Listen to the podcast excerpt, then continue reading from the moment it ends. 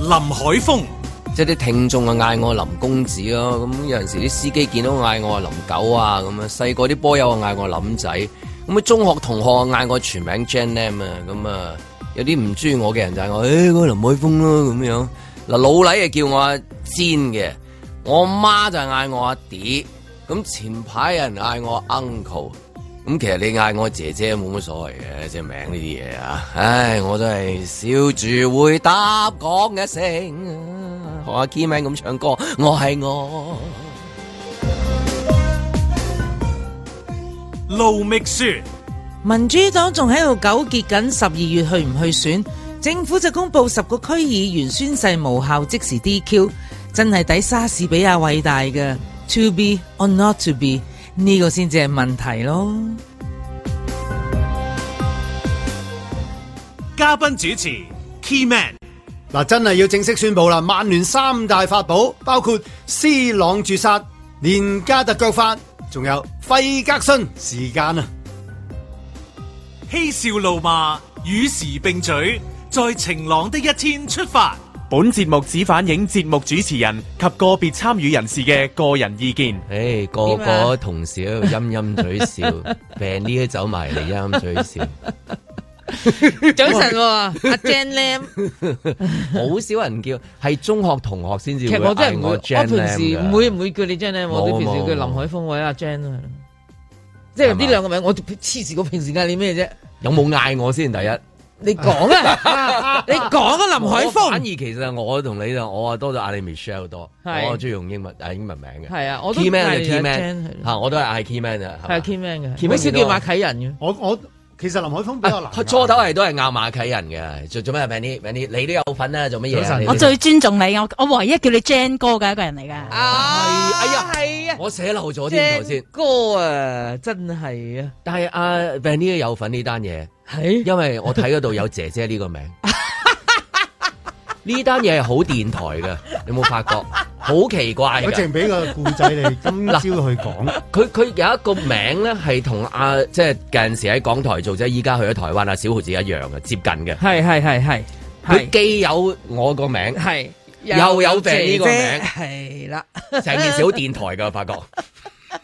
爭即係有埋 German 嘅， 爭啲人爭啲明啦爭我見啲到都有嘅咁佢樣。化名 X 啫，真係係啊所以真係基本上呢單係好關電台事，真係躺着也中槍。係正如嗰啲留言所講，咩林海峰啊，聽朝咩聽晴朗，我啲朋友係咁，我琴日係咁拼，我係咁。嚇，拼鬼係咁拼，拼好多朋友拼我，個個係咁拼係啦我。因為覺得好笑，啊真係講咗你個名出嚟因為覺得好笑，因為佢真係庭上面直講，連講埋有個 DJ 林海峰都叫阿 Jan 咁咁，咁，我先講嗰啲朋友係咁拼我啦，咁梗係大部分咧就 highlight 咗一兩句出嚟啦，嗯然之後後面咧就加個笑喊啦，梗係，跟住唔講嘢嘅喎，即係笑定喊咧咁啊樣，即係跟即住係啼笑皆非啊跟住跟住就冇講嘢喎，咁我覺得都冇講嘢都好嘅，即係喺個係即係我我都要借鑑啊，因為即係唔好喺嗰度再加， 即係盡量你明唔明啊？係嘛，係唔多就係唔多啦咁樣樣咯，咁但係啊 k i m 頭先講你都要講啦陣間，咪要啊，咁未傳召你啫。 我都驚頭先我問張文，咁我哋使唔使出庭嘅？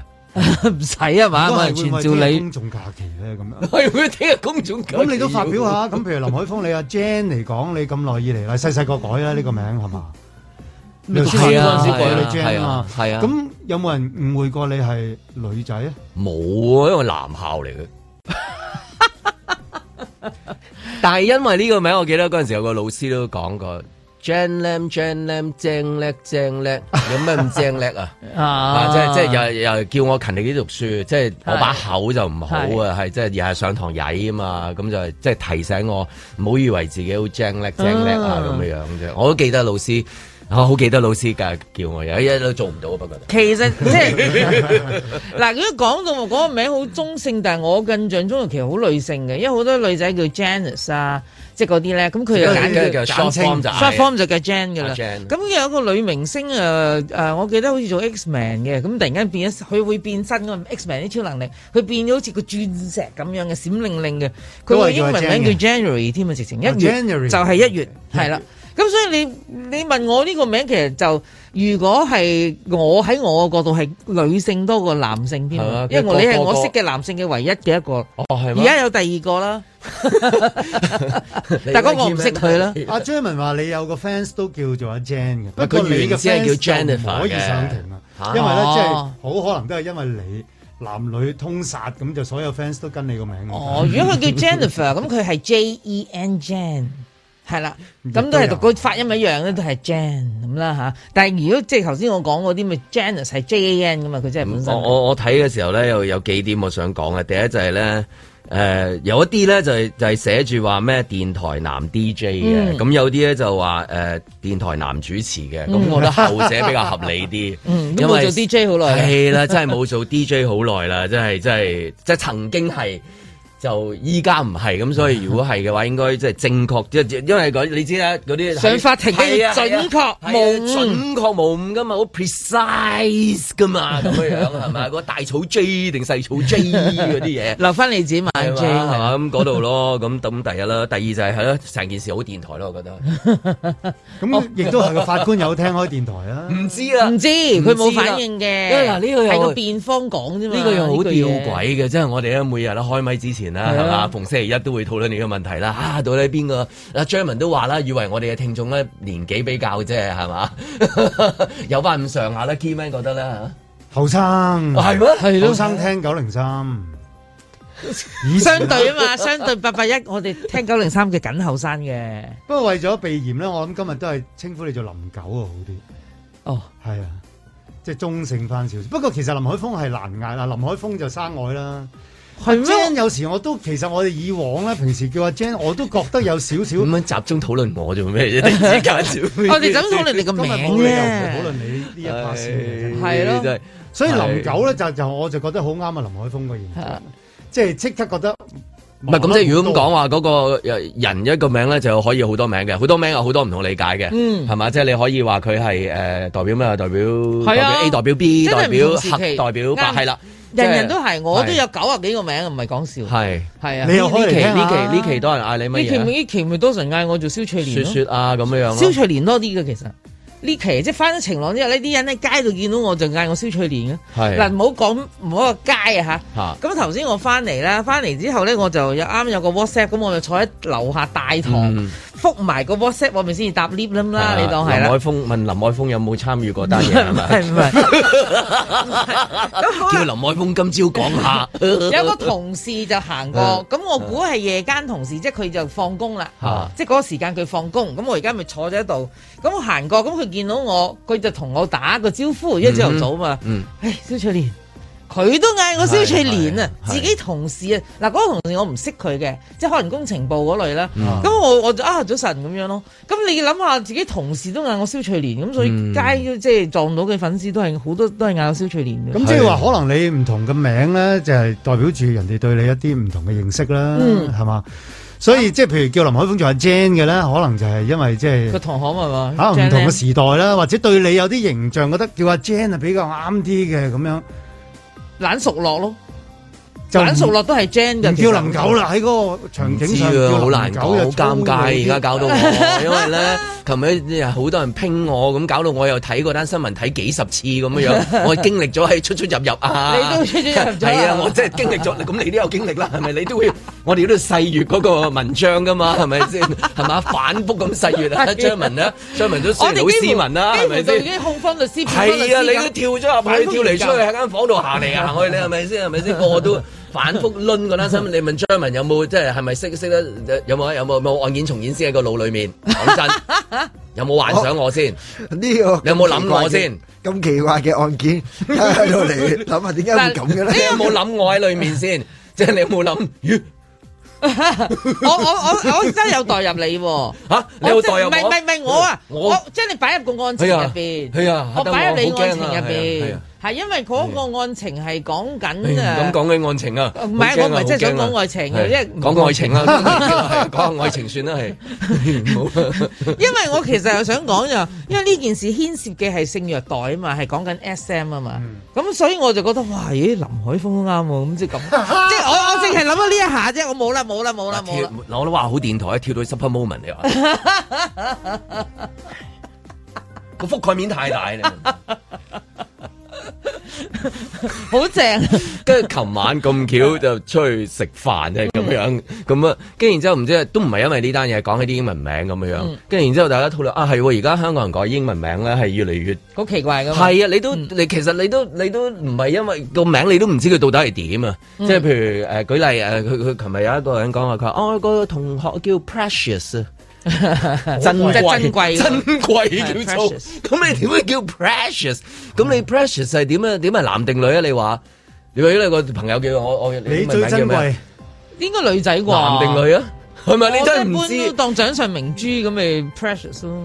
但係呢個名都唔好叫又唔好食，係啊，即係名要好有趣叫。嗱，好明顯啲過往我哋對英文名個概念就係其實係我哋好嗰傳啲統啊，姓名啊嘛，即係有宗 Peter、教。 David、係啦 Paul Mary 嘅啫嘛 Mary，係啦係啦 John Tom，係啊啦係啦 Tom 啊，你進化到去 Eldon、Dayton、Dundon。丁頓就舉頓 Linson 啊啦，即係咁樣。跟住而家又進化另外一種，有啲係國家名嘅，有啲係淨哦有有係有我覺得英地文方名名，都你有根本你都唔知係人定係人定係地方定係定係定係有一個叫 piano，即係舉例咁 樣。咁我唔知佢 Yamaha 定係使乜啫定係 定係我我喺 IG follow 咗嗰個叫 Sky Brown 啊嘛，佢 Sky 叫 Sky， Brown，佢細佬叫 Ocean 噶嘛，係咪？哇好大啊叫一個係全部都天空，一個叫海洋噶嘛，即係大自然啦，唯有咁講啦咁。咁我真係覺得名啊，真係好似越嚟越唔唔即係取 向即係唔可以一上問題一聽個名就知就知佢男定女係乜你嘢， Sky 你話佢男定女啊唔知？Ocean 男定女啊？冇噶 Sky King 咧。 ，Sky King 就應該估到係 男嘅，因為佢架車牌好佢係男人揸噶嘛，係咪啊 w i n n i e the Pooh，你叫 w i n n i e 喎，係啦，佢你佢都唔知佢佢佢啊喺喺邊度潘嘅男人嚟好難冇搞着褲喎，嘅，佢冇着褲，好正好難咁搞啊有喎真係有個誒球迷都叫 Manchester，哇，真係中意到咁啊！咁佢係女仔嚟嘅喎哦，但係喺係咯誒唔知亞洲邊個國家又有一個男士亦都改咗自己叫 Manchester，啊，係又係啦 Manchester 男士嚟嘅，又即係有咁男啊直有頭去到如果叫好似波福圖波圖咁樣，佢係男定啊女？波圖波圖 啦，睇睇邊個圖啊都啦，得係啊嘅。你見 Anson Lo 同埋 Anson Kwong 都波圖噶，係咪啊？Tyson Yoshi 都波圖㗎。係啊，我睇過留言，即係佢而家話陳方生又係 Anson，Anson 嚟講係啊，Anson 都係 Anson，咁係就啊男定，Anson 女。邊又 Anson，跟住有個留言啊，仲衰，佢話你 Jan 我都 Jan，飲杯竹葉青，好 old school 啊！呢 個都喺邊唔知度？啊點接？真係唔呢知，啲留言係等你覆嘅喎，應 該。佢搏唔到 嘅。林公子會得閒同佢封呢個真係。唉真係啊！所以名真係你話啊，一聽個名就知道係咩。而家好似嗰啲自定車牌咁有趣㗎，差唔多英文名啊。係啊係啊即係係啊進化到去到即係話，誒到底啊，即係定呢個名嗰人有冇智慧嘅咧？即係咁樣係嘛？即係個智商係點樣？同嗰啲睇嗰啲車牌一樣咁樣，串錯字嘅車牌你都嗰個字定你都要嘅係嘛？幾威水啊！揸喺街度行嚟行去係嘛？我我已經去到一個階段咧，就係、你話即係叫你叫做 sky 咁，我都係估下你男定女啫，唔緊要。我有啲譬如而家好興噶嘛，啲誒、嗯 inbox 啊，即係有啲 agency 有啲 inbox 嚟，佢唔識嗯我嘅，但係佢想揾我做嘢，咁佢咪 inbox 我啦咁。我每一次要覆佢哋咧，我都話唔好意思啊，我唔識讀你個名，你可唔可以讀一次俾 我聽？我真係唔識讀㗎，唔係講笑。即係好似啲球員啊、運動員咁咧，誒霎時都火呼呼食一食 c 咁啊！你係咪你嗱？譬如你係俄羅斯人，我一睇就知。譬如你係某一啲人，因為佢哋嗰啲 spelling 係會係變咗嗰種嘅。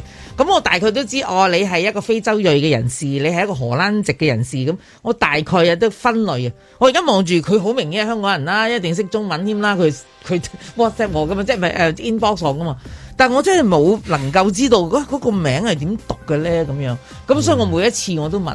不你過我你用我聲音覆佢嘅，你唔係用文字。唔係文。字，係文咯字之後咁樣，我 hi 咁唉點讀，hi 啊翻你佢，個名跟住佢係覆我之後，我就寫啦，你可唔可以讀一次你個名俾我聽？咁佢咪要留一次俾我聽咯，因為我我心裏面冇你呢個名嘅聲音咧，對我嚟講唔係一個名嚟噶嗯嘛，我都唔識讀，即係英英英文自己個英文字組成，嗯所以好彩你個名易啊，J A N 三隻字，佢嗰度我睇到嗰度有啲毛管洞啊，佢話即係佢話，誒佢話唔知嗰、個即係人個英文名係叫做 JN，即係係咪有個説法嗯咁嘅樣係嘛？佢係唔知呢個，佢唔知呢個啊個個陳呢名個呢個呢個中文名個人嘅係英文名係呢一個，係啦哦即係咁係樣。個起哦我即係碼講緊唔知你係啊係叫啊係啊！做阿哎 即係我我睇嘅時候，我話誒好彩冇話唔知邊個叫林海峰啫，同埋有一篇我睇到就係寫明話咩著名電台節目主持人添，有個著名兩個字 添。唉，真係好彩呢啲執執咗少少嘅 啫，叫做係咪先？ 唉，咁啊，叫咩名冇乜所謂啦嚇，叫誒姐姐啦嚇，咩都好啦嚇。在晴朗的一天出發。曾經有鼻咽癌啦，咁啊有而家睇緊肝科啦，有啲敏感啊，即係睇過晒啲病歷咧，佢都話 O K 嘅，咁可以打，咁我咪所以而家嚟打啦。你的指甲相當潔淨，我很關注瑣碎事情。啊，咁我同我接觸長者嘅過程當中咧，真係好了解到嘅。誒、啊，長者佢哋如果要打針咧，你真係要方便佢哋嘅。咁啊，如果佢哋想打針嘅，誒即時又唔使去第二啲地方啦，直接嚟到醫院。咁呢個係一個方便嘅做法。咁啊，醫院方面咧都有一個好嘅，即係細緻嘅安排，就係咧亦都係會咧係將佢哋嘅藥單誒會有同事咧嚟去幫佢哋去到藥房嗰度，咁啊嚟去安排。嫌的比愛的多，推比要的多，孤單一個是這潔癖惹禍。咁變咗佢喺呢段啊期間就可以去咧係接種疫苗，咁啊之後咧就去啊啲藥咧就已經啊可以攞到，咁變咗咧就唔會話因為打針而額外咧係花咗時間咧要留喺醫院嗰度。幸福都分到不多，應該醒了吧？除非有人煩到不怕我。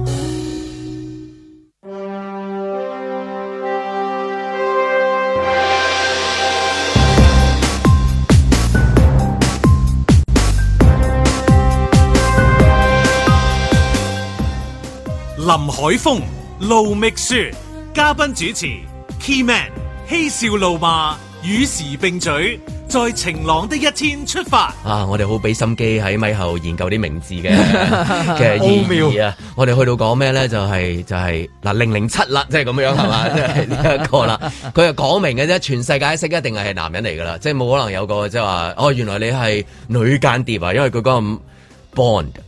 James Bond 咁樣係嘛？即係呢一個全世界都會識嘅。如果講緊真係，如果講名嚟講啊，咁男人咯係嘛？梗係梗係佢啊 Michelle 琴日睇咗係嘛？梗係啦咁啊當然唔可以劇透先啦，係咪？係咁但係梗係要你講啦。 喺唔劇透入邊咧，又都可以講嘅咧，就當然就係你頭先講啫。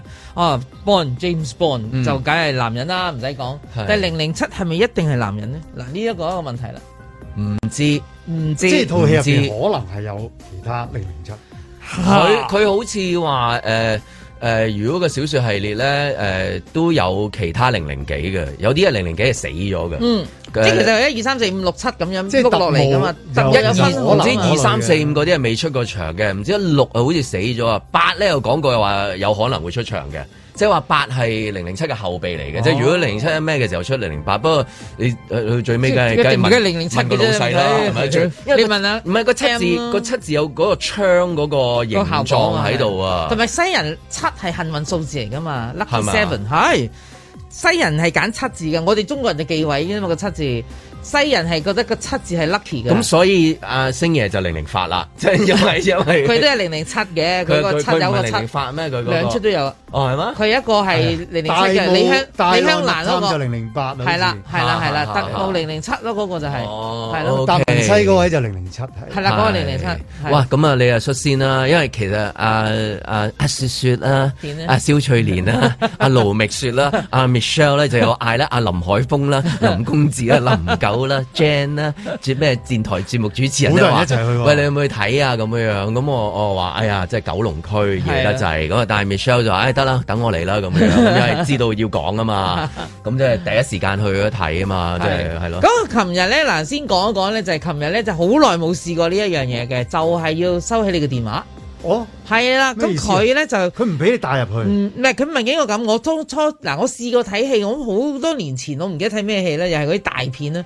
佢直情要你擺低部電話，到你走嘅時候，佢先俾翻部電話嗯咁咪你。驚你係零零十幾影啊啊！？佢驚你係零零哦五，因為好多特務啊，係咪？係啦你驚009唔使驚啊有任任達華喺度 啊，仲係嗰條片嘅，係咪先？仲係嗰條片你隔嚟嗰嘅。條你片仲喺度破壞緊香港嘅片係啊添啊，係咯。咁佢咧就已經好耐冇試過呢一樣嘢。咁好啦，今次咧就簡化啲嘅，嘅，大家咧佢呢個事前已經講定咗噶啦。咁咧我哋入到去嘅時候咧，佢就會派一人一個黑色嘅誒呃嗰啲叫膠袋，啊嗯嗰啲 bubble 膠袋。派嘅時候有冇噔噔噔噔噔噔就冇啦，真係好可惜，係啦。但有個 feel 啊，喺個膠袋上面亦都冇印零零七嗰啲字啦，即係佢可以揭返係啦，咁佢而家要你自己親自擺入去睇住，佢睇住你即係搣咗個膠紙黐住佢。佢就話：咁嗱，咁你睇完戲你先好打翻開啦，咁樣樣。咁我覺得大家都遵守呢個遊戲規則嘅，因為佢就驚你盜錄啫，其實。哦，咁因為係因因因啊為係特別長嘅關係，特別長嘅關係即係話因為到今日先上畫到嘅你即係今日去睇嘅時候就唔係咁樣嘅。係啊，今日唔使㗎啦，我哋琴日嗰個特別安式排。咁嚟嘅呢個係啊。咁真係好長喎，係咪？佢嗱呢套戲真係特長嚟特特長版㗎啦，兩個鐘頭八個字啊應該，如果冇記錯。哇抵睇啊抵睇啊！你俾弗蘭咯，又係咁啦，係咁咁好啦。咁我琴日睇嗱，咁好啦。咁佢開畫之前咧，咁佢亦都特登有個有個電影公司嘅誒職員代表咧，就嗯提醒 大家嗱，如果你哋要分享你哋一啲睇法咧，咁即係過咗先就啊係就係 keep the secrets。首先係，哦因為佢戲入邊係有啲 secrets 咁係咪？跟住咧仲要有個 hashtag。就係唔好做 spoiler，即係咁你唔好去劇透呢啲嘢啦，咁樣樣。咁所以咧我就嗯嗱，過往一如既往嘅，你喺零零七嘅電影入邊任何一部占士邦，你期望見到嘅嘢咧，齊晒俾你嘅。咁我自己最無聊，我竟然一路睇一路數喎。哇，其實佢都揸好多嘢下㗎喎。咁你知佢哋不斷都揸槍出生入死㗎嘛，係咪？唔嗯係槍啊，揸車交通工具啊，佢嗰架揸飛車機係嗯人都恨恨，哇靚到咧，我都唔知幾想坐啊，簡直係。咁又佢又揸車先啦，咁跟住佢一定要揸電單車啦。好啦，咁跟住咧佢哇有一幕我淨覺得，哎呀，即係興奮到咁。咁咪都有一幕啊，我淨覺得哇，佢係咪抄梁朝偉嘅咋咁 樣？佢又揸帆船 啊！嗱，呢個劇透 O K 嘅，即係揸帆船你唔知要做乜㗎嘛。 係係揸帆船，我嗰下突然覺得咧型到爆炸啦，又係一個人喎，嗯係即係嗰隻帆船係放一個人嗰啲啊，唔係或者兩個人都得嘅，即係唔可以多人，唔嗰係啲咩幫女郎咧有咧？冇揸？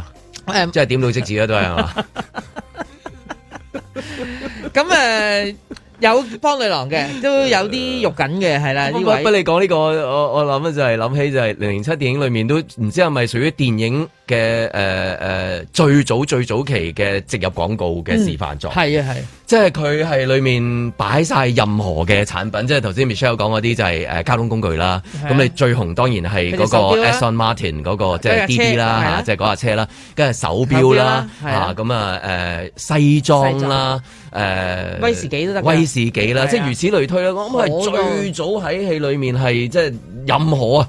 即係你見到掂到嗰啲，你係啦，你掂到佢掂嘅嘢多嘛，係咪係啊佢掂全部都好嘅係，全部都係植入廣告嚟嘅，根本上可係啊以啊㗎，係嘛？真係得。尤其是尤其是如果講緊誒近年嘅誒、呃即係你而家係最後一次做 James Bond 嘅呢一個阿丹尼爾啦，嗯我諗佢 sell 得最多其實係嗰個西裝添啊，係即係佢着呢個西裝真係靚到不堪啊！淨係，因為如果睇翻零零七，即係話咁多個嚟講，佢佢如果着西裝最多嘅應該，因為以往我記得我細個嘅時候睇零零七第一代咧羅係着渣嗰摩啲啊黑色樽領衫啊，新長康袖，林哦跟住然之後新康林嚟咧㗎嚇就跟住有個吊帶係，係似女殺手，即係我哋細個睇陳寶珠女殺手咪。方便佢打嘛嗰啲，係啦，可能係係工作上嘅關係係，啦或者係個槍等喺格拉底嗰、嗰個，個即係係即係呢個位咧有一伸吊手一帶撲。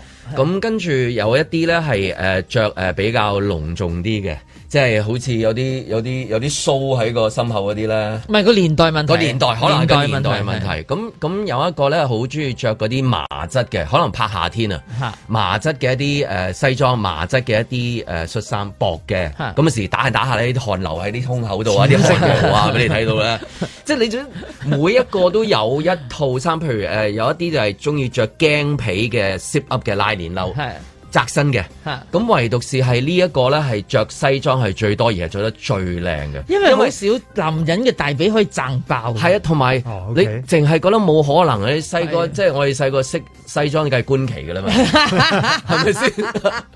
咁你大個見西裝你話哦，中環花工咪西裝咯，係咯咁你最近見到西裝有邊個？咁你咪地產做西裝咯，係啊咯。其實冇人着西裝乜滯嘅，你而家講緊，你喺嗰啲咩朱克伯格啊，你出庭先會着西裝嘅咋，即係 Tesla 老闆又唔着西裝，你而家譬如日本嗰個咩炒嗰個即係賣賣唔係好有錢個賣畫嗰係啊賣畫嗰個誒做網上買賣嗰個日本仔咧，你冇見佢着西裝㗎？係啊，佢買呃㗎唔知咩咩勞誒誒勞斯萊斯全球得一架，咁咪日日着件 T 恤。大部分嗰啲即係成功人士，你就要去嗰啲咩？嗯而家做銀行嗰啲咧，你嗰啲 co-working space 我都休閒派啊係嗰啊，邊你最好係着 Lululemon 翻工，即係你一着西裝要做咩啊？出庭 啊！西裝係俾一係嗰去啲送殯一係出係啦係啦，一係出冇庭㗎啦即係呢大啲家有利飯是，㗎啦真係啊係真係真係唔係講笑。喺個世界潮流裏面，西裝已經好似俾嗰個誒街頭服咧打到真係打到遍體真係鱗傷遍體鱗傷啊！係真啊係咁咁，你譬如你就算而家就算興翻西裝，都係可能係你見到歐洲啊嗰啲誒街頭時裝着大嘅西裝，嗯即係女仔啊。着件好大好大 Oversize oversize 嗰啲咯，咁你譬如你睇 Mirror 啊，即係韓星啊咁樣，全部長褸，係啊佢有幾個着西裝，唔係斜西裝咩袋啫嘛，係啊，佢出得最多嘅活動就係嗯斜咩袋，我見到啊，嗰件大褸同斜咩袋咯？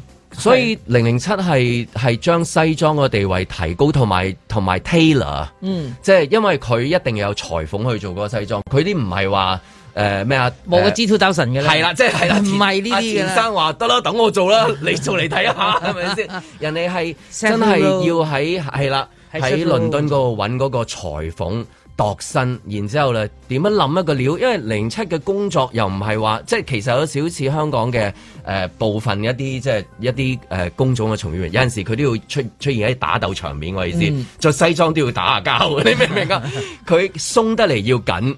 貼得嚟要挺，挺得嚟要要要柔軟，柔軟得嚟俾佢可以咧翻騰打關鬥射落去，跟住然之後去到最尾企喺度係型嘅，仲要唔爆胎，唔爆因為胎中。間你爆胎係係冇冇可能有呢啲西裝噶， 呢、個地球上面你揾唔到。但係如果你揾到個師傅，揾到個料，同埋最重要揾到你你你有冇嗰副計先？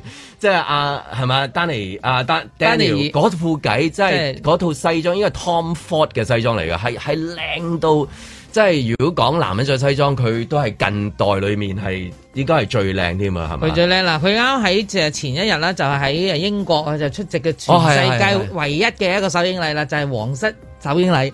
咁咧就阿王子啊阿王子咧，哦係阿查理斯王子啦，佢個仔，佢兩公婆，即係係啊兩對夫婦都有去睇嘅。你講譬如嗰御前嘅啲，你王子啊出嚟咗西裝，哎呀！但係你一零零七着西裝，仲要着 套嗰個我都唔知係咩紅色，嗰隻係粉又唔嗰只係，係 melon red 啦，我會叫做西瓜紅咯。西瓜紅我會叫佢做即西係瓜佢唔紅。係嘅深色西瓜佢紅，唔係實色又噶唔嘛，係鮮色嘅，係啦，佢唔實呢嘅，又個唔係好姣鮮嘅，係又唔姣即係即嘅喎。係你又好難話係咩色嚟嘅咧？但係佢又佢仲 carry 要得好個質地喎，係 velvet 嚟嘅。咁跟住仲要係嘛打個煲呔喎，咁係你啊講緊係佢而家係五十幾歲喎，五啊幾嘅你要幾多嘅即係誒平時嘅修為？當然你係零零七就得啦，係咪 先？你要幾多嘅修為先至可以能夠孭得起一件即係咁，好似着件咁嘅顏色嘅西裝喎？你屋企有冇西裝兼 咩？有一件西裝褸嘅啫，真係啊係，係真係西裝你單褸，條細啫嘛，你嗰件係。係係啊啊，我我哋哋即係唔知咩場合先會着。係啊！我哋個個個個而家見到嘅工種都係比較少，係同埋淘汰添喎啊我感覺上有少少，即係被淘汰啊！係成個世界潮流好似將嗰個西裝擺埋一邊咁樣樣，但係但係西裝係藝術嚟噶嘛，即係佢有有裁縫啊、用料啊、剪裁啊咁樣。所以呢部戲咪真係好典型嘅英國電影咧？點解咧？嗱，如果你全世界嗰啲誒阿 Keyman 中意足足球隊啦，咁佢哋啲國家隊咧哦，英國嘅國家隊咧，英格蘭係咪英國？sorry，英格蘭國家隊永遠都一定係某一個品牌贊助嘅嗯嗰套嗯制隊服。係個個都嗱，平時波牛咁嘅樣喎，佢哋唔知一着翻套西裝即係就似翻樣喎。你你講呢個就係、呃其實嗰啲西裝嘅品牌都要靠嗰啲運動員去話俾你聽，西裝仲好型㗎。係啊但係其實運動員平日 I G 你見到佢都唔會着西裝嘅，係咪 先？但係你譬如巴黎聖日耳門咁啊，着着着啲 Dior 出嚟，咁啊係嘛，咁啊名牌啦，咁啊呢個着 Balance 啊，嗰個咩着 Armani 咁樣樣，咁但係佢哋你睇。結果，譬如好似今朝早場波，C 朗喺 IG 傳得最多，一定係冇着衫個 相。佢就算 C 朗着西裝，你都覺得係但係你啊，如果數緊你都喂頂尖啊喺地球上面嘅男人嘅代表，你梗係運動員啊，其中一特 part 特務咯，特嗯務咯，零 零七即係當係一個 icon 嘅話，阿 James Bond 係即係仲保留到嗰個西裝嗰哦咁個。攞翻啲分喎，幫英國人，因為我頭咁先絕對啊係，絕對阿係 Shell 一你定講係西裝到球啊員！着西裝，即係試過唔知前嗰排嗰場波英格蘭對意大利咁，意大利係將佢比晒下去噶嘛。意大利嘅人着佢哋嘅牌子，同埋嗰個碌咧，即係佢着得嚟，佢唔不出拘不束嘅。係啊，唔不修邊幅你噶你同埋嘛。同埋你睇到佢哋好似盡量將西裝同運動員已經係掛鈎，但係個係啊時間太短，同埋好似個精嗰個說服力唔大。譬如佢出場之前，成紮球員咧唔知點解着啲西裝去啲球場度企下先，其實根本係做緊個嗰個廣告宣傳係廣告宣傳嚟啊有贊助計晒商時間嘅喺度三分鐘，誒得啦，夠啦解決，咁啊除西裝啦個個都咁，但係啊，即係邊個可以將個西裝令到大家覺得，唉，着西裝嘅男人真係有型。如果我着到就好啦，或者女士見到真係，哇！真係真係真係型咁啊。呢個亦都係一個所謂嘅舊社會嘅一個價值啊嘅，嗰、個價值就咩？一個 gentleman 啊嘛，gentleman 嘅其中一個衣着啦，即係話你如果當占士邦歷代占士邦，喂佢有時要打交要着樽領黑色衫，或者吊帶咁方便佢打。咁但係佢無論如何，佢終極點都會有套西裝出現嘅，禮服又好，西裝都好啦。咁我就覺得呢一個就係嗰種傳統嘅對一個男士嘅要求其中一面，因為尤其是佢喺紳士咧，佢係冇可能唔着西裝嘅。咁所以我就覺得呢個就係一種價值觀嘅表現啦。喺佢呢種電影入邊咧，係永恆嘅，一定嗯永要出恆現係，嘅。即係就算話世界潮流都係已經點變都好轉晒去佢唔會誒變嘅誒街頭服，你唔會見到阿零零七着到好似 KMS 咁樣走出 嚟， 即係你明唔明啊真係 rap 下先， rap 下有條粗鏈，咩都你仲 over- 覺得話唔得啊 oversize 唔得啊晒，唯一一個着西裝添啊，因為阿 Tom Cruise 嗰啲帶嚟帶去佢唔係西裝㗎，係佢係即係另外一種佢係戲服另一種衫啦，係另外一種戲服啦佢。最勁係咩？佢連波鞋你未着過㗎，係係啦阿阿詹士邦係冇着過波鞋，係啦佢着嘅休閒鞋係皮做頂嘅啫。頂多都係 loafer 啫， loafer 咯懶懶極都咪就係 loafer loafer，咯但係係啦就係懶 loafer 都 loafer 係嘅都係都係全皮有爭嘅嘅，即係係啦總言之，佢唔要有嗰啲嘅，佢休閒服佢着咩？着嗰啲叫做皮褸啊，皮褸嗯好薄嘅，好靚，佢啲皮褸先靚其實，即係嗰啲咯，佢唔會有 T 恤牛仔褲，所謂嗰種嘅造型嗯嘅，佢冇牛仔褲嘅吓。係嗯係。嗯你好明，我印象中都好似冇一個 short 有牛仔褲出現過嘅。咁呢啲就係嗰種考究啊，即係嗰種寫紳士嘅形象嘅要求，哇，幾高嘅規格啦！咁啊，所以琴日咧就你去睇嘅時候就話叫你唔好劇透，係啦所以我哋就喺西裝嗰度穿嚟唔穿去係唔係咁樣。因為個劇透呢，嗱呢次我都覺得有啲難度嘅。如果我唔我講嘅任何一句都牽涉到你去睇嘅時候嘅一個欣賞指數嘅，咁我就覺得咦有有啲困難嘅。咁但係呢，跟住我覺得只能夠叫大家喺嗰、個、呃、即係之前啦，阿丹尼一定接受不斷接受講講明㗎啦，我唔會再做㗎啦，我唔簽㗎啦，我真係唔簽，因為其實佢已經係加咗㗎啦。呢、嗯一部其實佢已經本來唔拍㗎啦。唉，經過你游水，唉，算啦算啦，我又拍 啦咁。好啦，佢拍咗之後咧，再好堅定地再話俾大家聽，嗯我真係唔會再拍㗎啦，因啊為佢拍呢部戲嘅時候受傷，受咗傷咧，佢要唞咗一輪先至再拍得翻。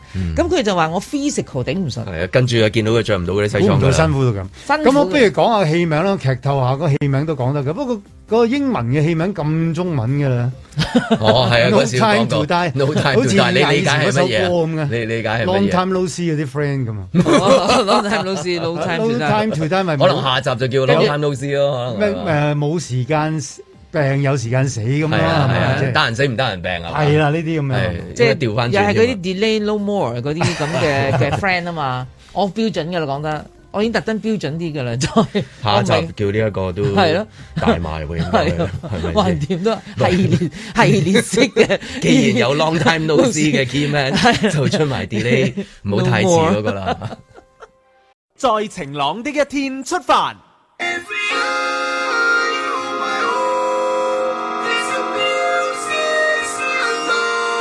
咁同香港嚟講，我哋一直都係保持一個好嘅聯繫嘅。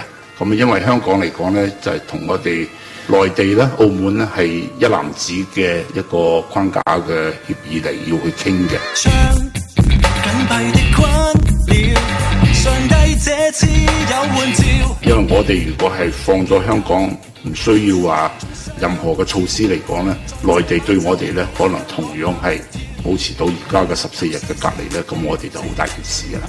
啊，所以呢方面嚟講呢，我哋一定要小心。把一切凡事分掉，Just let it go。這晚我若係要進步，我哋好想開放翻俾香港嘅朋友，但係問題嚟講咧，我哋事實嚟講咧，而家佢哋同廣東省都喺度密切磋商緊。只得我的派對來聽歌都好，向宇宙狂號。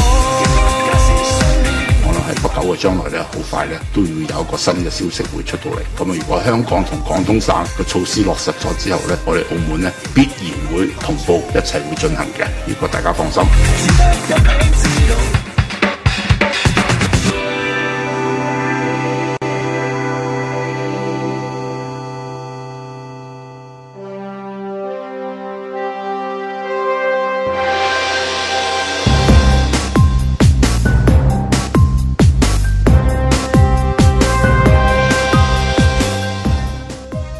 林海峰、新聞界國慶酒會特首強調話，新聞自由會繼續得到充分嘅保障喎，係咯，所以一傳媒就清盤啦，誒飲杯。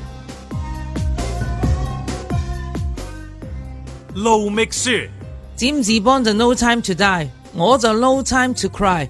嗱嗱嗱，我冇劇透噶，佢自己講到明呢部係佢最後一部，我唔捨得 佢咋。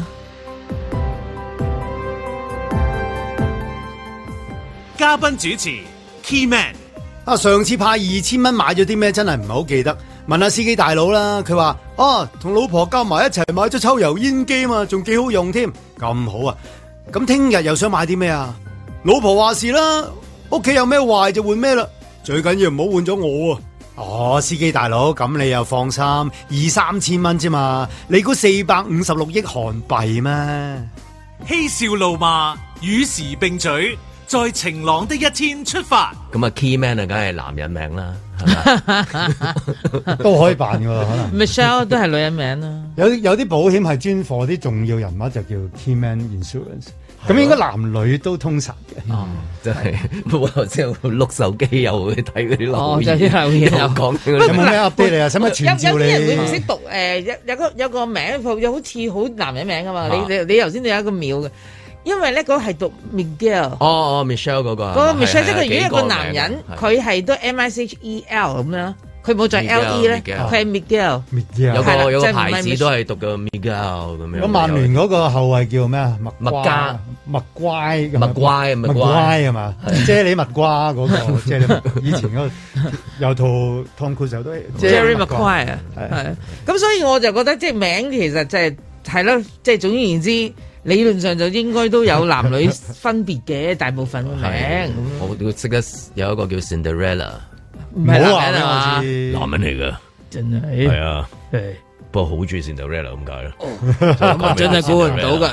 Anyway，咁啊，去翻 Keyman 嗰度先，好講啊，都係獅字頭先，C 朗先好啊。我講佢都係七號。係係啊，七號係人啊，哋頭先 double 我 seven，哋係呢個係就喎係地球上面兩個七喎，真係兩個七最勁喎，一個零零七，一個就係 C R C R 七 CR 七 C R 七，啊唔知個氣鬼同阿 Michelle 尋日睇一套戲似唔似啊？因為今朝呢場波咧，曼聯咧，即係差唔多就 no time 噶啦，佢就真係係。啊係，almost die 啦佢都。我冇晒啊，真去係。到最根本上嗰場波，成個九十分鐘咧，係都唔會覺得曼聯係真係贏到。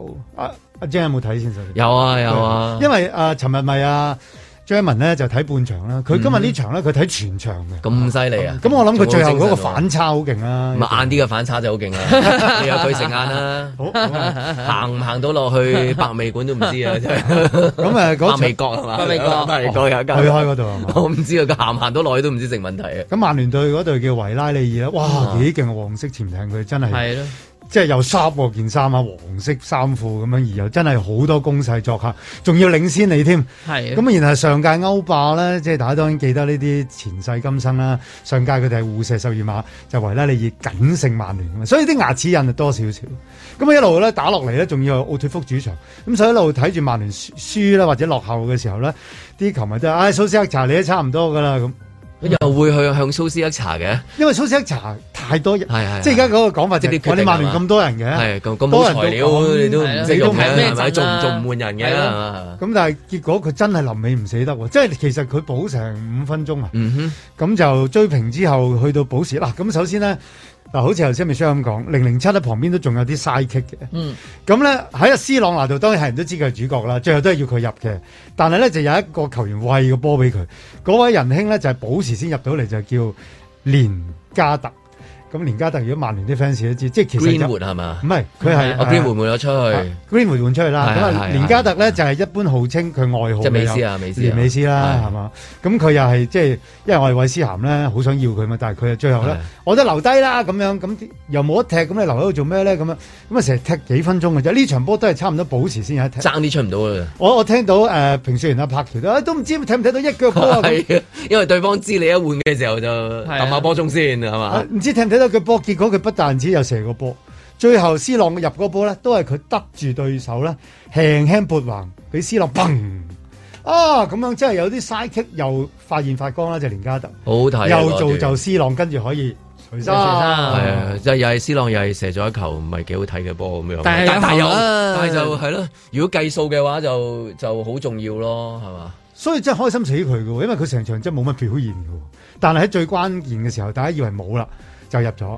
但係人哋記得個賽果嘅啫，所以成場有咩表現冇所謂，最拉尾嗯咧佢有入波嗱，轟入啫，又唔係細緻，又唔咩，即係唔細利唔細成，唔緊要嘅，爭啲唔入添啊！其咪實就係係咯，可而以家射反到正二比一啊嘛，維拉利，咁你咪嗰三分我袋落袋就係嗰三分。同埋係好符合嗰啲誒曼聯嘅劇情啊，係係嘛？啊即係你如果中意睇曼曼聯聯同嘅話 Marvel 差唔多 㗎嚇、啦。即係臨 尾。臨尾臨尾俾你入到咁啊！呢呢個呢個第一啦，第二就係你頭先講嗰個就係誒阿費格遜時間。啊係啦，即係費格遜時間咯，因為佢有個鏡頭咪影住 哦阿斯朗一入波之後即刻剔佢費格遜嘅，哇好正笑晒啊！啦即係好係似啦好似睇電視劇咁樣樣啊！嗱，咪爸呢啲我得咯咗啦係呢啊，啲同埋就係樣啊你哋中意睇翻呢啲啊嘛， 即係你哋班人好中意睇呢啲啊嘛，就係呢啲咯好肥皂劇式嘅係啊畫面啊好肥皂劇㗎，哦我呢個好温情啊！呢、個肥皂劇咁，因為即係佢都未必係老豆，其實佢差唔多係爺爺咁滯啦。嗰個角色原來話斯朗 day one 喺曼聯誒、呃即係去曼聯嘅時候咧，嗰陣時係佢唔敢着七號嘅。係啊，費格遜話你就係曼聯零零七，即係陰點啊！佢佢話 On James 咁 Bond 到最後呢個七號跟到我而家啦，咁我其實都幾即係點可以唔多謝費格遜呢？咁我哋嘅好朋友評述員咧，鄭兆聰佢都講得幾好嘅，佢話踢波就唔係計點數嘅，係 啊真係好慘維拉利爾其實好多攻勢嗰場波，啱啊！睇即係波真係唔係睇點數嘅，真係睇個結果嘅啫，冇法子嘅呢啲嘢係冇法子。咁啊變咗好似呢兩日咧就個連續劇咁啦，尋日都仲講緊美斯係嘛第一球咁啊贏波，但係尋日美斯嗰場波就贏得好輕鬆嘅，因為都係一路領先嘅。呢場咧啊，我成日覺得咧斯朗拿度咧而家咧翻屋企咧嗰個編審編劇同佢喺度寫嘅時 候咧。嗱，美斯做咗啲咩先？嗱，我我俾佢多少少啫。啊嗱，你要佢你要轉會啊諗嘛下，，你諗轉下會個劇情有係啊有有啲咩喎咁啊係嗱，咪？佢轉會 OK，夠夠轟動，咁咁我點樣可以勁過佢？我我我翻舞會好 冇？係開頭傳一傳曼城先，等啲人嬲啊嘛，即係係啊唔係啊嘛？燕仔，哦唔係舞會，咁然後啦，咁啱先美斯啱入球波喎，哇開齋我。開齋啊！咁我我反省啦，好 冇？佢差唔多真係睇住咁樣寫喎，但係斯朗拿度又做得到，即係唔會即係如果有有有寫咗嗰個劇情嗰個目的嘅話，幾樣嘢達到係嘛？即係臨尾，即係呢啲係有呃落曼聯後嘅形勢加時入邊時啊，費格要遜加時間，跟時住然之後整一個就係誒誒斯朗入波，跟住剔去去費格遜嗰邊，同埋頭先講誒即係阿連美斯啊嘛，係嘛？係佢連美斯最近係有一條片出咗咧，就係阿連美斯細個嘅時候喺曼聯踢波，即係好似好似小朋友咁樣。咁啊，跟住咧就 C 朗就係啱啱入去，就係你講嗰個時候咧，就係啊阿費格遜叫佢話你着七號啦咁樣，係啱啱入去，咁啊帶住呢個小朋友教佢踢波啊嘛，咁樣樣。係雖然好多即係有一條好多咁嘅片啊嘛，咁所以今朝睇嗰個入波嘅時候，我睇佢就係、其實嗰球波係 C 朗係要挨後個人頂嗰個波俾阿連美斯，連美斯又送翻個波俾翻俾啊你，跟住然之後就跟住先至入。咁嗰、個嗰、個 drama 又好好睇嘅，真係係頭先你好講似嗰好似個啊隔代傳承咁樣樣，跟住然之後上一次佢咪入波嘅，然之後咪 C 朗話你去你快啲去啦，上次你上次你唔掂，快啲去慶祝下啦。雖啊然咧即係咁 Michelle 嘅愛隊有阿仙奴啦，不過咧又唔到曼唔服曼聯好睇咧啊好 dramatic 嘅。頭先你講阿連美斯咧，其實佢對上一場嘅歐聯咧，佢就臨尾俾咗個波人哋，就人哋入咗，就所以咧好多人當時就話你走啦你。 咁其實冇幾耐啫嘛，一場之後嘅另一場歐聯，佢就係臨尾都係俾個波，就俾咗斯朗拿度。咁你頭先話佢細細個咧，誒斯朗拿度一嚟嘅時候就誒同阿連家特合照咧，佢摸住連家特個頭，即係 B 嚟嘅，即係覺得 B 仔咁樣。不過雖然咧網上好多惡搞改咗轉頭嘅，係咩就係改咗乜嘢斯朗拿度當時已經跟連美斯學踢 波噶啦。 我教一教我好啲喎，係嘛俾我學多啲嘢喎係嘛。不過呢場就係、呃即係當然求人心言啦。雖然只係一個係分組賽啫，但係其實尋晚仲有另一場波。係啊，好似 Kimman 因為講好多次啊，喂誒、介紹下呢個好喎、咁樣。冇人理啊係冇人理喎、好慘啊咁樣係世界盃嚟㗎係咩事咧？都到係底係咩事啊咧？咪就係五人足球賽啦、f o o t s a 啦，咁其實都踢緊世界盃嘅，都係成四年先一度嘅啫。咁誒，尋日嗰場咧就係南美洲嘅內訌啦，就巴西對阿根廷，咁啊結果咧就係阿根廷贏咗嘅。咁你冇開，心你咪？因為我都係睇 high 嚟，所以個開心真 係好少。佢都係衛冕 賽，佢衛冕噶嘛，跟住好好短你啊！個 high 都係好似 highlight 咁樣樣，得咁 多係嘛。其實真係唔想睇 high 嚟嘅，有 high 有一間有 light 啊！咁但係睇咗啦，咁佢係緊勝啦。喂，但係呢啲五人足球係誒呃係即係世界盃係點樣啊？世界盃嚟㗎世界其盃啊實雖然但歷史真就真係冇冇喺啲渠道度，即係譬如突然間冇 pop 出嚟，你去就香港留好似意到喎，係啊，即係完全冇人知喎。你講啱啊，真係冇人講添啊喂，其實政府如果喺奧運咧都可以啊買翻嚟俾大家播嗯啦。其實因為前嗰排咧政乜都誒買俾你播，你咪就係做咯乜對你咁好做咩？咁你話咗 會發，因為話咗咧，未來香港會起多啲五人足球場嚇㗎，因為大家已經討論過，覺得五人足球咧就好啱香港嘅嗱，地方少少啦，咁然後我哋咧東方人咧腳法細細細利啦，咁所以咧幾好發展㗎。咁咁如果係咁樣，就應該要睇下啲頂級水平先啊嘛。咁係咪咁應該你播講個五人足球同嗰啲即係譬如誒傳統嘅硬地足球有咩分別啊？哦，咁佢都係硬地嘅，即係係咯不過佢即係室內啦，當然再即係少啲人係嘛，咁嗯少啲人再難踢啲添啊係五嘛。人對五人啦，即係香港以往最多食屎你踢嗰啲就七人啦，係啊，係啊不嬲踢開七七啊人，九啊咁樣樣啦。通常七人就踢九人噶啦，因為走走 唔到啊大家。或者九個係啊或者唔夠人就三四個都照踢嘅係啦係咁啦樣。咁咁但係五人咧，五人就係即係歐羅十有人咧，而家就係其實得五人有呢個世界賽啦。咁佢咧就歷史都唔多嘅啫，其實今屆好似第九屆，哦，第九屆咁第二屆喺香港舉行嘅。嗯咁所以你數翻即係幾十年前咧，啊香港咧其實我哋都睇過一屆香港舉行嘅世界盃，嗰一屆係九十年代頭啦。其實嗰陣時咧，香港隊咧係有山道士啊、哦張志德啊。嗰陣時我仲記得誒分組賽咧，香港隊就係同阿根廷同組嘅，哇僅僅輸俾阿根廷嘅咋，阿根廷唔勁啊嗰陣時。但係香港隊係爭啲出線，而嗰場嗱，雖然我同三號士咧成日見面都講翻嘅，即係我就悶嘅啦，佢又唔悶嘅，OK。但係因為佢真係好勁啊，當時佢細細粒啦，佢勁到點咧？佢有入波啦，喺呢個世界賽裏邊。除此之外咧，佢踢完嗰一屆之後咧，即刻有外國嘅球隊咧係想揾佢去外國踢職業嘅五人賽。但係發覺佢又唔識講英文，嗯佢山道士唔識講廣東話講英 文嘅，山道士喎，山道士因為係土生土長 嘅，土生土長香港人嚟。但係佢又唔識睇中文係喎，啊所以咧又唔識英文點啊？嗱，所以佢就係手中無 劍啦，嚇佢心中係有劍啦，冇錯佢唔使溝通，唔係咁用廣東話溝通啦係。咁佢當時咧其實係爭啲，因為誒、呃其中一個國家誒誒、呃五人賽都好發揮誒、呃、發展得好好，就比利時，佢啊爭啲比利時有球隊就你嚟踢職業。咁佢準備咧就係話唔知 mark 咗某一日咧就上飛機就去試腳㗎啦咁樣。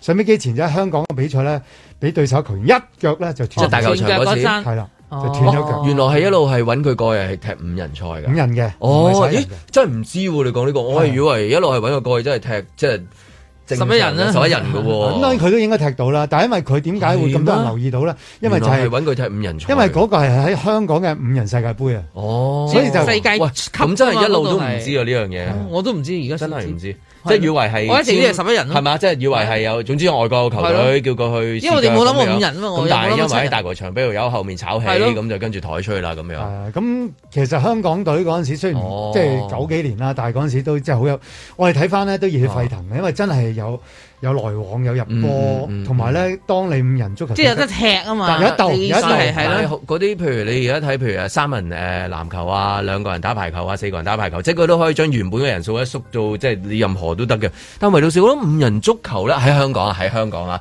係應該係可以流行，但係又冇流行到喎。係好奇妙反而係即係好似你咁講話，誒點解冇人留意嘅咧？所以唔係冇權嘅嗱，首先第一樣嘢就係、當然頭先講場地咁聽落，如果你要戒都戒多幾個場出嚟啦，多啲人可以踢啦。與此同時咧，其實五人足球係一個好吸引嘅地方嘅，一定吸引到阿 Jan 嘅，就係、啲造型啦。啊 因為咧五人足球咧，其實喺日本當然係即係大大行其道噶啦。哦日喺天台嗰度係嘛？嚇係啦啊日首先大陸好誒多天台球場咧，其實都係日本傳過嚟香港，嗯因為東京都好少球場，所以就喺天台做好多。而日本咧用咗好多元素咧，就喺巴西嗰度咧攞咗過嚟，就係、做咧誒 f o o t 五人足球嘅衫啦、褲啦、鞋啦。平時嘅便裝啦，佢哋嗰啲造型咧就同平時十一人足球有啲唔同啊。包括佢着嗰啲踢波啲褲咧長啲嘅，啲襪 sharp 啲嘅啊嗱，啱 Michelle 啦嗯全部 colourful 嘅。係係好撞色撞得好緊要嘅，然後平時好多衞嗯衣啊，係靚仔靚女咁樣着出街嘅，即係唔係好似咧喺香港話，喂，如果着出街着到成個足球迷咁唔掂啦，好似籃球咁嘅型啦，香港就咁嘅。但係喺日本咧，其實五人足球咧係好 trendy 嘅。咁呢個造型如果能夠帶到嚟香港，本身已經吸引多咗好多平時覺得哎呀足球好好唔靚咯嘅朋友仔，所以咧造型又靚，然之後香港地理上其實亦都係好值得去考慮。咁啊，而家唔似話，譬如喺啟德嗰度話啊，有好多個五人足球場，或者而家規定所有嘅屋苑咧樓下咧都即係膽拖一個叫做誒五人足球場，又唔似有咁嘅即係走勢喎。但係咪誒前嗰排政府就講過話，真係會嚟緊起多啲五人足球場。咁同埋五人足球有一個啱大家嘅情況啊嘛，就係、如譬如你好中意踢波，你約十一個啊，你試下點約啫？你約五個五打五，人數少一半啊嘛，係起碼齊腳踢到波、開到波嘅機會都大啲啊，係嘛？所以五人足辛苦好球多喎，嗯但係聽講咁啊係㗎，得個場咪細啲㗎。啊，係細啲，但咪係咯即係誒誒上落係辛苦過，即係十一人足球啊，係好嘅。你打一兩轉已經知道係就係辛苦好多啊，咁啊唔夠氣嘅，點解即係咁樣完全唔夠氣？反而你睇大場咁多人喺度咧，就容易啲。但佢有一個好處啊嗯嘛，就係換人可以隨時。你一行入去，嗯哦佢就行出嚟啦，就唔係十一人咁啊！一換咗就冇得出翻名嚟嗯額。有換人名額，咁即係要睇誒、呃即係誒、呃一啲施政嘅一啲決定啦，係嘛？即係投放幾多嘅誒資源去興建啦，咁啊同埋有冇官員即係大力推動啊？咁啊係嘛？我覺得呢啲都係誒、呃配套其實一樣啦，但係其實好多嘢你話齋啊，唔知點解佢應該會流行，佢又冇流行。嗯尤其是喺嗰個地方，我又成日覺得呢個真係用家決定，就並唔係話你係決策者。哦，我個政策就要咁樣啦，唔係噶嘛，你會見到好多政策都相相反方向噶嘛。即佢即覺係得你咁知，樣就好。算冇整個場俾你，你好中意玩嗰樣嘢咧，你都會佢都係自己喺街度搞㗎搞係啦，啊即係咁樣係嘛？係啊， 嗱，即係你你當啦，嗰啲外國嗰啲，譬如你當誒玩滑滑板，因為而家好興咁。嗯即係佢自己。諗嘅地方揾出嚟。佢哋全本來有梗係要自己行，我玩啊咁玩而啊家都係玩到多直多奧運咗項目多咗啦滑板場，又真係多咗人玩嘅啊但。香港全港係得兩個啫嘛，全港啊，唔係嗰啲私私下俾錢啊，嗯公共嘅得兩個全港。但係踩板好多咧，係中意就係喺一啲誒，呃咦唔踩得㗎，踩陣先。嗯冇錯啦，唔一走使得嘅地 方係嘛，啊快閃冇錯。咁所以嗱，如果你真係要當你去鼓勵某啲嘢，咁嗰啲公嗰啲地方夜少少，你咪俾佢踩，都冇人去，你都唔俾佢踩，做乜鬼啫？嗰個地方咪擺嘅啫喎，又係咁。好啦，咁啊 k i m 好想五人足球搞得成，咁啊 Michelle 話俾你聽，唔使諗啦，即係唔係，我意思係話。未必是事情就好似你心裏邊發生咁哦樣去發生。你估你估有個場就有人嚟踢啊？係咪係啦，有人嚟踢個場就係喺度噶啦，咁啊路係有人行出嚟噶嘛，係嘛？在晴朗的一天出發。大家點樣處理大閘蟹咧？我強烈建議大家唔好拆條繩，你攞去浸冰水咧，都唔會話唔喐動，因為咧啲大閘蟹咧好耐喎。大海勾引你來搶購，咁我哋攞只大閘蟹上嚟啦，最污糟係啲爪呢啲位嘅。咁我哋啊出動一隻乾淨嘅牙刷，咁啊呢啲位咧，蟹鉗呢啲位咧，啊呢啲毛毛呢啲位咧，啊咁我哋咪清潔乾淨晒佢啊啦。到了絕後，海膽的膽不夠。洗三次就夠噶啦，唔好搞到只蟹死咗先好蒸。咁啊，蒸呢啲蟹咧，我哋要全部反轉晒佢，因為防止嗰啲蟹膏啊流出嚟啊嘛。我哋仲有一樣嘢好重要嘅嘢就係、紫蘇葉啊！我哋浸開咗佢之後咧，養一養佢啊，洗佢兩三轉啦。主要都係將佢裏邊嗰啲啲泥塵啊洗咗出嚟，鋪上去蟹面嗰度就可以蒸啦。有冇魚？有冇蟹？有冇蟹？有冇魚蟹？我問你點解大海裡面嘅魚可以冇晒？呢類形三兩半嘅大閘蟹啊，蒸十五分鐘至二十分鐘啦。如果超過四兩嗰啲咧，就一定要足夠二十分鐘，甚至廿五分鐘，因為呢啲淡水蟹咧一定要熟嘅。吃到袋也空，吃到海太空。我哋開下睇下咩模樣先。哇！咁大家睇到啲蟹啲膏個狀況如何啦？咁我就食嘢先啦。 Bye bye sushi, bye bye shellfish, goodbye selfish.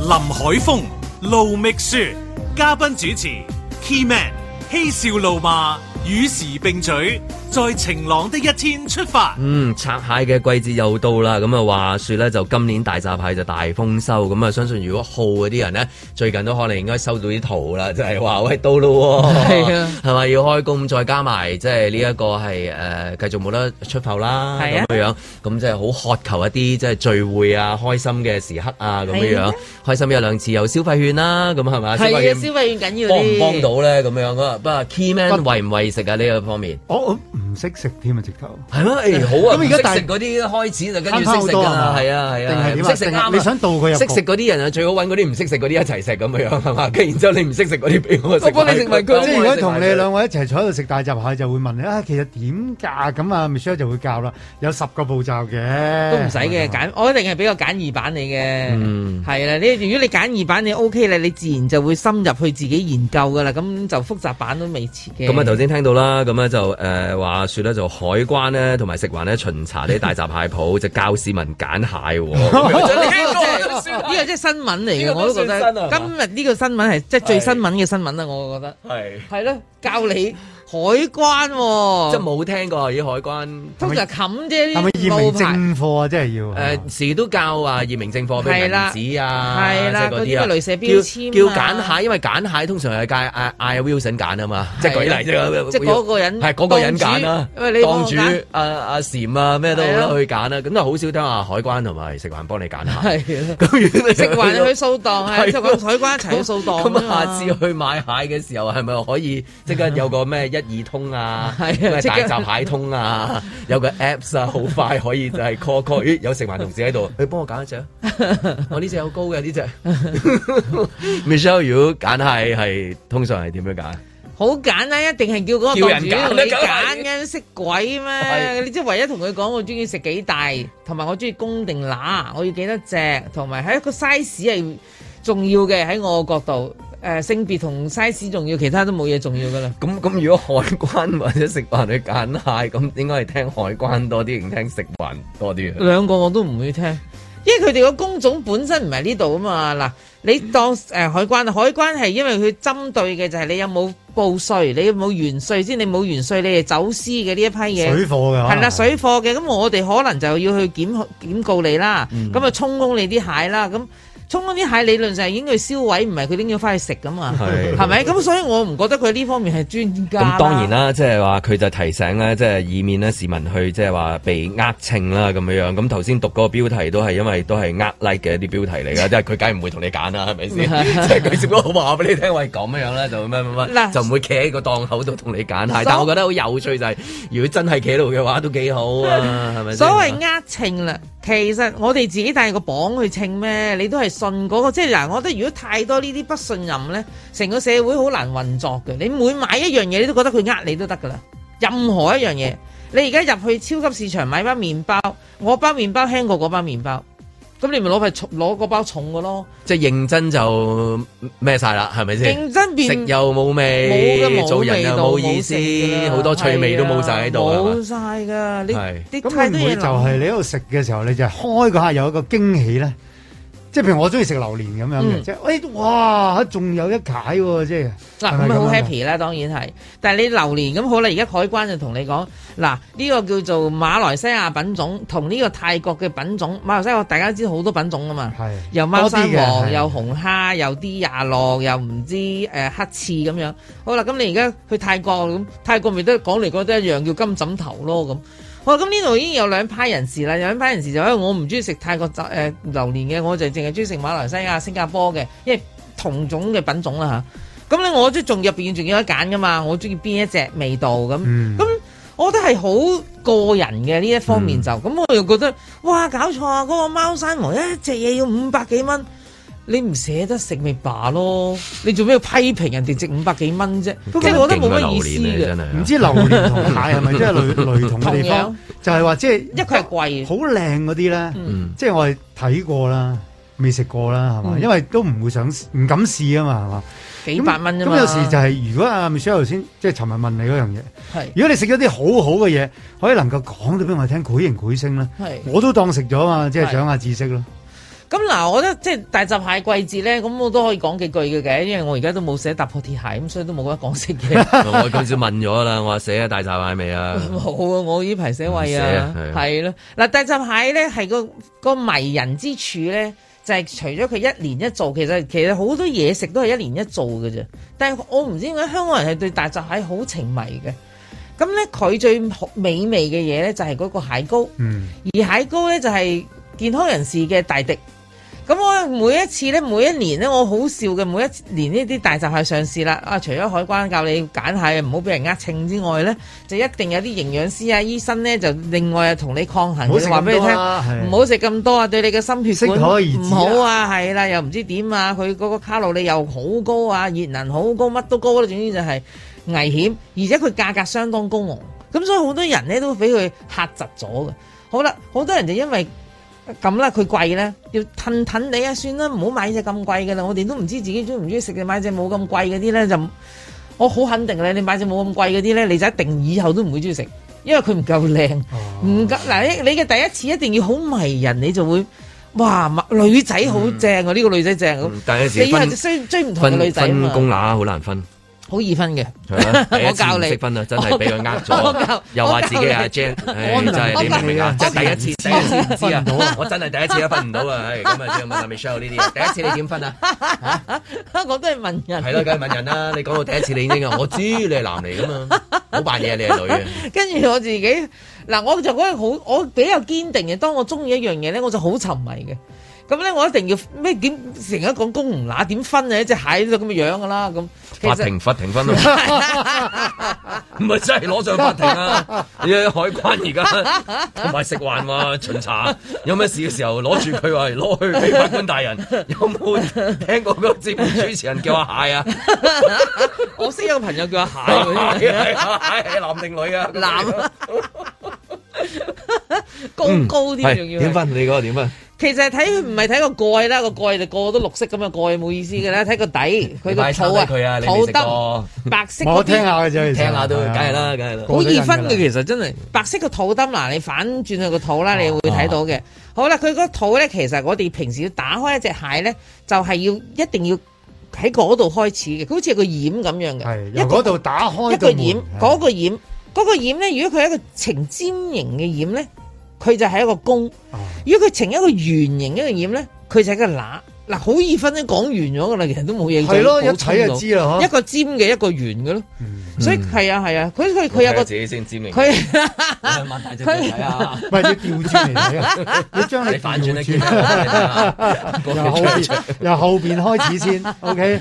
咁嗰個高咧，個高嘅分別又好明顯啊嘅。公乸多嗱，先多講少先講乸啦，咁樣哦嗱個圓嗰個係乸嚟㗎吓，咁而家就叫九月圓池，因為佢哋其實有個有個口號嘅添啊，所以你要知道邊個時期食咩啊邊種嘅性別啊。急急如律令。九月圓池，十月尖啊，就係所以你先食個圓，即係而家九月啦，啲蟹乸就肥啦，係啦，十月咧嗰啲蟹公先好肥，肥嗰啲乸， 係啊，好肥㗎。即係要有一個形容嘅先到位噶嘛。咁你啲我哋中國人食乜嘢都話哇好肥啊，係啦，係啦公嘅好公肥，你覺得聽落去 à. 好公肥呢啲都係留翻俾你啦。我中意只乸，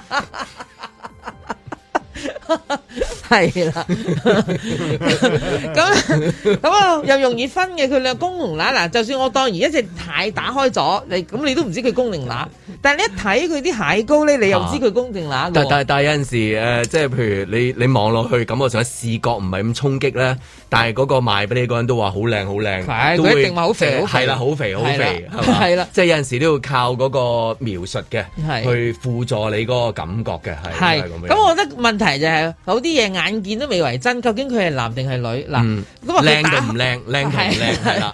你表面上即只係能夠今日又另外一單，單又係拗靚同唔靚啊！係丹麥畫家，丹麥畫家，我嗰個係嗰啦個肩啊，嗰兩幅白色。就俾呢個奧奧爾堡現代藝術館誒、呃博物告佢啊館借出咧，就呢一個六十五點五萬港元。就誒、呃以重複他兩件舊作，咁結果咧嗰、個藝術家咧就交咗兩幅空白嘅作品，就將呢個作品咧就係、叫做咧就係、take the money and run 咁樣樣。咁博物館咧就要求呢個藝術家咧限期之前咧就還錢，如果係報警，暈咗啦喎嗱呢咁啊個真係但係藝術家好咧扭咗就腦之後接受訪問嘅時候話唔係喎，呢啲係藝術嚟嘅咪就係啊喎咯。咁咧就將唔打算將啲錢嘅誒就還翻俾個啊告上法庭咯藝術館法庭咁呢個同嗰個就係誒靚同唔靚又係啦，即係你話你話你話冇嘢啊，我話不知幾有 嘢，好靚添係嘛？就已經跳開咗唔係男女嗰個定義啊，男女嗰個定義就你一睇就知道你公啊乸，我就知啦嘛，係咪先？咁食個但口你都但係一個知啦一一一幅白色嘅畫，咁到底係即係係係有意思定冇意思咧？係嘛？即係嚇係藝術品啊，定係喂你係呃錢嘅啫喎？我覺得呢你係個係幽默感咯，因為嗱藝術嗰時都有好有幽默感入邊㗎，係啊。咁你點解啊？啊 Benz 嗰啲嘢咁咁勁咧，就有一個咪喺個誒拍賣會咪唰佢咪整爛咗自己嗰幅畫嘅，即係嗰個嗰嚿嘢。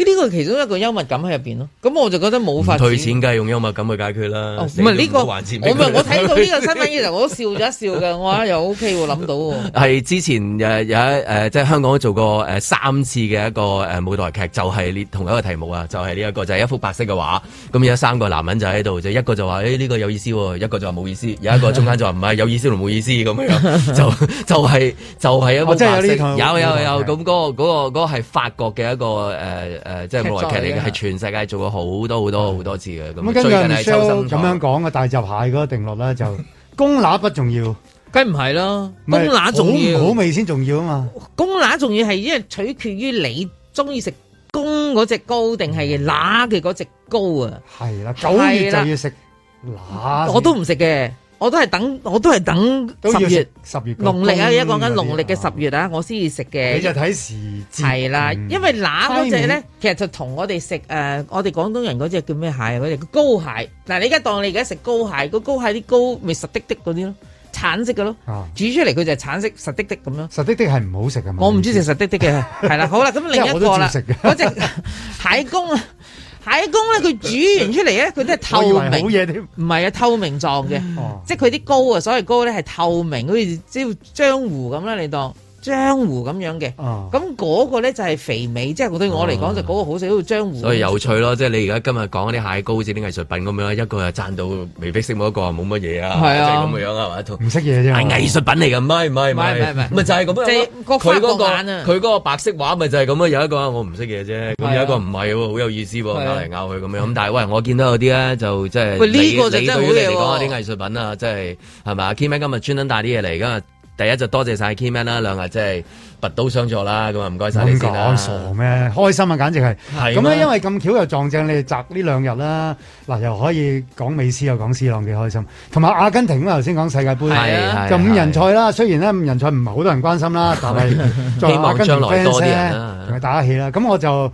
即係喺籠底炒出嚟嘅，真係。以往去世界盃帶翻嚟嘅一啲阿根廷嘅手信啦，佢係一啲紮頭嘅。嗱，嗰條嘢咧，同埋我都可以講下嘅。嗰哦嗰塊嘢，嗰嗰塊嘢係咩咧？佢係一個圓筒形嘅一塊布，咁咧佢又可以紮頭髮，佢又可以擺喺個頸嗰度，因為我去行山我都要用到係呢一啦，可個嘅。以遮下太陽。係啦，甚至乎你當佢一個毛巾咁去抹汗都咁得而家係嘅。你送出定佢送出先唔？係唔係唔係，我幫描繪啫嘛，我佢想出去想出。經啊，好彩有你嗰個 Michelle 講真真係係 啦，去描述一下就即刻清楚係。啦有兩款嘅嗱，紮頭呢個啦，仲有另一款咧就係綁喺手。Michelle 都形容得好好嘅，綁就你係真係你你綁咩咧？我真係聽到火嚟啊！就係係係雀啊，交俾你穿喺個手上面，冇錯交俾你一隻交袖，俾佢一隻袖嚟嘅，穿咩叫綁咧？綁你 對個唔住對唔住頭點綁咧？係交俾佢你係一個好似紋身咁嗱，你如果你着咗佢上手之後咧綁紋身，佢就好似個紋身咁，就係阿根廷嘅打氣嘅字句嚟 嘅。係啦咁係啦就有我誒記呢個，我覺 得又綁又有穿嘅，真係咁樣。點會綁你咧？知講頭先講嗰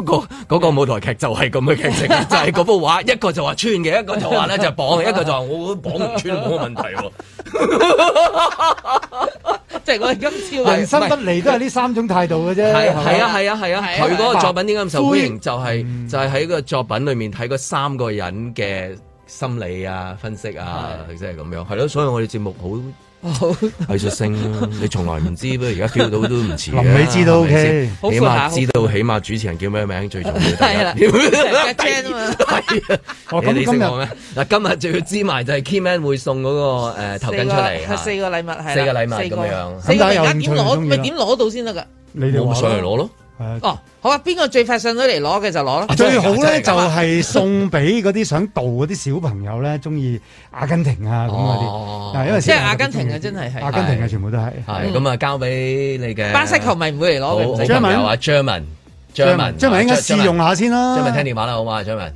好啊，一八七二九零三啊，係打嚟啦，係係係啦啦，有興趣即刻打嚟有興趣係即刻打嚟啦。喂，咁啊，再次雖然話，嘿，使乜咁客氣啊？係啦，但係都要嘅。要 啊下次美斯入波又再傾過啦，唔知幾時佢經常啊不過可能擇日一係定係咪要啊，唔入嘅話。點同老細交 代啊？係咪你嗰有一粒就完成任務啊，有排有排啊！你就講話佢動作，老實話係啊陸續有來啊！多謝晒 Keyman，唔好客氣多謝兩位。喂呀，盧覓雪。特首林鄭月娥下個禮拜發表施政報告，多間傳媒近日引述消息，指政府計劃提出修改新界條例，降低新界祖堂地嘅轉售門檻。上水鄉事委員會主席侯志強表示，發展土地上新界人需要犧牲係無可厚非，但係現時政府收祖堂地需要取得百分百宗族成員同意，只要有一個人唔同意都會阻礙收地，令外界認為新界人唔肯放地。佢認為祖堂地係祖宗傳落嚟嘅，不過祠堂可以賣，祠堂亦都可以起啊！出售有關祖堂地之後，可以喺另一個地方再興建更輝煌嘅祠堂喎。祠堂係任何一個宗族擺放歷代祖宗嘅地方，理論上就點都唔應該拆嘅。不過今時今日好多價值觀都變晒㗎啦。拆祠堂除咗係侯志強所講，因為收地遷拆祖堂地之外，亦都係廣東俗語。你信唔信我拆你祠堂啊啦？又或者係一語拆佢祠堂，意思係要攻擊一個男性嘅要害咁解。呢一個係男性專用詞，因為女性係冇傳宗接代嘅子孫根嘅。話時話啦，唔止價值在變啊，廣東話同俗語都變緊。你幾耐冇聽人講拆祠堂啊？不過有一組經典嘅俗語係永恆歷久不衰嘅女性專用詞，主要係講佢哋嘅聲線又或者聲浪啦。就係、你睇佢鬼殺咁嘈，鬼渣咁叫，同埋鬼臉咁聲啊！呢幾句真係由細講到大，但係我一直都唔明白。鬼喎、唔係幾多人見到，又或者見過㗎係嘛？有冇人可以話俾我聽，到底鬼臉咁聲其實係即係點㗎？應該唔會係高音甜、中音準、低音勁啩？鬼殺咁嘈又有幾嘈呢？鬼渣咁叫，究竟渣邊度先至叫呢？真係聽到我都想揾阿七師傅幫下手啊！俗語當中最常用嘅一個字，咪就係鬼咯。總之你乜嘢都加個鬼字，就增強威力噶啦。例子係鬼叫你窮啊，頂硬上啦！又好似鬼知你咁多嘢咩？如果鬼真係知，你仲想唔想知呢？又或者讚女仔鬼死咁靚，有時嬲咗人，人哋嚟道歉，又會詐傻扮嬌，以退為進咁講，鬼同你 friend 啊！用法同睇日本愛情動作片嘅嗰一句有咩爹嘅用法都係一樣，意思同字面係啱啱相反嘅。人窮志短嘅時候，又會感嘆有錢使得鬼推磨。對住普通話四字成語就更加凸顯廣東俗語嘅活潑生動，就好似想表達唔高興，普通話係火冒三丈，廣東話就係嬲到出煙啊！喂呀，晨早流流要開心個鬼先得㗎，如果唔係，鬼都怕你啦！